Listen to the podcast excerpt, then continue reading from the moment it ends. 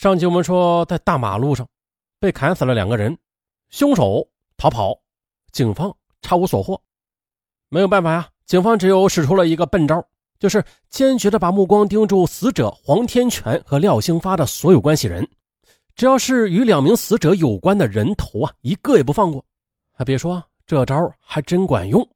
警方了解到，死者黄天全与一位女子关系很不正常，嗯。会不会是这个女子与黄天全的关系惹恼了家人，或者女子还有其他情人，因为争风吃醋而酿成了血案呢？王全伟令民警围绕该女子深入调查，很快就查明了该女子的确与黄天全有奸情。那上集我们就说到这里。那么，该女子与黄天全的死亡到底有没有直接或者间接的关系呢？咱们继续往下说。九月十七日。下午啊，二人相约晚上吃晚饭，约晚上九点二十分左右，还到某宿舍发生了一次性关系，然后黄天全就到富强花园的住宅楼下打牌啊，一直打到案发。但是该女子的家庭关系较好，与丈夫感情还不错，呃，但是民警调查之后，这夫妻感情好不好就不得而知了啊，而且她丈夫根本就没有作案时间。他呢也没有其他交往过密的男子，啊，除了黄天全。民警反反复复的查，最终是排除了这条线索，啊，这案情又断了。没有办法，继续走访吧。民警在接下来的走访中，还又得到一个信息：这市民陈某曾经向人说过一句话，他说啊，有人要去找黄天全、廖兴发弄两万块钱。哎。那这起凶杀案会不会涉及钱财纠葛呀？很自然，这条信息也引起了王全伟的高度重视。于是，民警便想方设法的去寻找说话的陈某。可是几次上门啊，却始终见不到陈某的身影。最后，民警实在是憋不住了，干脆呢就在陈某家外死守死等，硬是熬了几天几夜，哎终于的找到了陈某。但是陈某任凭民警如何做工作，一直不承认说过什么两万块钱的话。啊，这民警只好作罢。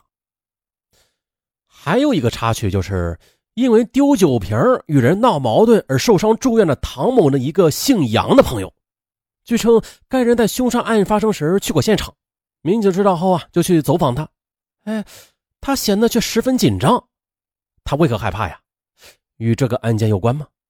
王全伟以为啊，这个人是知情者或者参与者，令民警把他传唤到派出所盘查。但是该人在派出所竟然吓得全身发抖，脸色发青，这人呢都绿了，说话语无伦次的，还哆哆嗦嗦的说啊自己不晓得杀人案的事儿。王全伟又生疑了，这样胆小的人敢去杀人？还有啊，要是他真的知道杀人内情，他敢不说？民警围绕他一再调查，最终的将其给排除了。就这样呢，筛来筛去的，辨析甄别了收集到的一切疑点。均被否定了，那这一下，杨涛和王全民可真急了。难道侦查就这样走进了死胡同？而这时啊，市民们的各种议论也开始在街头巷尾流传开了，说呀，这回公安局的脑壳啊都大了啊，这案子是没戏了啊，这帮人呐只会唬平头百姓啊，等等。王全伟在紧张的忙碌后，气恼地说：“这左一脚右一脚，该用的办法都用尽了，可能这案子是真的没有搞头了。”啊，王全伟就这样的在热烘烘的夏夜里，一次次的陷入思绪的泥坑中挣扎着。他望着夜空发呆，就像放电影一般的把侦查全过程过了一遍又一遍，思虑啊此案的关键所在。经过深思熟虑之后，又进行了一番周密的逻辑推理。啊，此案情杀、奸杀均已经被排除，会不会是劫财杀人呢？也不对啊。黄天全、廖兴发二人均是下岗职工，家境困难，断无钱财可劫的。而且二人光着上身，夏日里乘凉的装束，不可能携带钱财，那劫财也应该排除的。哎，对了，会不会是误杀呀？啊，就是杀错人了啊！从尸检和现场访问看，凶手具有作案经验的计划，准备的也很周密，而且现场还有人听见凶手说了一句话，说就是他们两个。啊，这也就说明这凶手啊认出他们来了，因此这误杀也应该是否定的。因此呢，最大的可能性就是报复行凶了。而接下来的尸检分析也证实，凶手在砍杀时啊，基本是冲着死者的四肢而去的，而不是直接针对要害部位。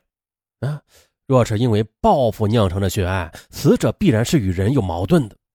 但是深挖细查的结果是啊，黄天全、廖兴发平时的确是没有与其他人有过什么过节，唯一的一次就是九月十二日，唐某丢酒瓶闹纠纷，被人给砍伤了，而黄天全、廖兴发在其中。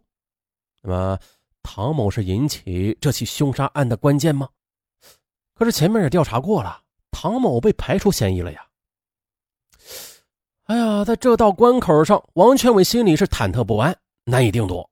接着，专案组又反复分析了因果关系，认为前期调查虽然是无法触及唐某啊，但是两位死者生前的矛盾关系仅此为一，无论怎么推敲，此案应该与唐某有很深的关系的。初秋了，面对初秋的凉意，王全伟从闷热中探出头来。他坚定了信念，从唐某身上打开突破口，闯过这一关。接着，针对唐某重点攻坚，王全伟也是下了狠心。他连续不断的熬更守夜、督战、询问、查证，甚至亲自带人夜查路访，指挥民警开展了更大范围的调查。王全伟和王怀啊，理出了与唐某关系较为密切的关系人，嗯，大概有三十多名，梳理出来的重点人头是十余个，其中王文胜、黄德友还有邓永川等人的名字出现在了王全伟的眼帘中。是这样的啊，这王文胜与唐某曾经是战友，关系较为密切，而黄德文、邓永川与王文胜又是铁哥们儿啊，都是与唐某相识的。那么这几个人会不会是帮唐某的忙而报复黄天全和廖兴发的呢？王全伟决定寻找唐某的破绽，找出深挖细查的突破口。结果发现唐某的一个可疑点：唐某因为下岗，家境较为困难，这次受伤住院，本来经济上就难以承担。但是他的一些社会上的朋友分头的给他凑了几千元钱，其中邓永川就送来了两千元。邓永川与唐某啊，虽然认识，但是还不到送这么多钱的程度。那么，唐某与他之间究竟是有何关系啊？专案组领导又反复的分析研究了，但是找不到合理的解释。在调查无法推进之时，王全伟果断再次正面的接触唐某，通过斗智斗勇想法子让他开口。接下来呢，面对民警的单刀直入的询问。唐某起初是东拉西扯啊，始终不说实话。民警又指出他的问题小之厉害，令谭某难以躲闪啊，太多的问题他都无法自圆其说。最终他也明白了，不说清楚黄天全的矛盾以及邓永川等人的关系，自己就脱不了干系。他神情紧张起来，脸色也发青了啊，最终的心理防线上是绷不住了。他开口说了一句：“说砍人的事啊，绝对不是我搞的。”然后便交了底儿。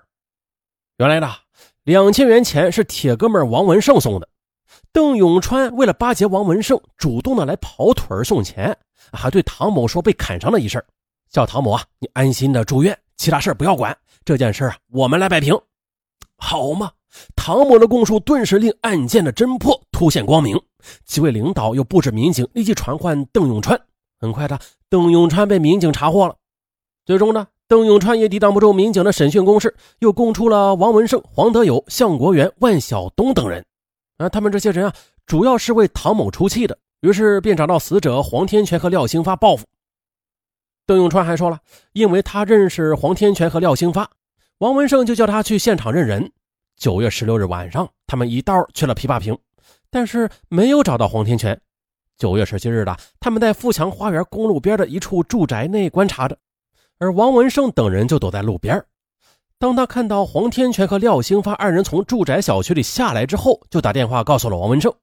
邓永川还对民警委屈地说：“呀，我又没去砍人，我只是去帮个忙而已。”案情真相大白了。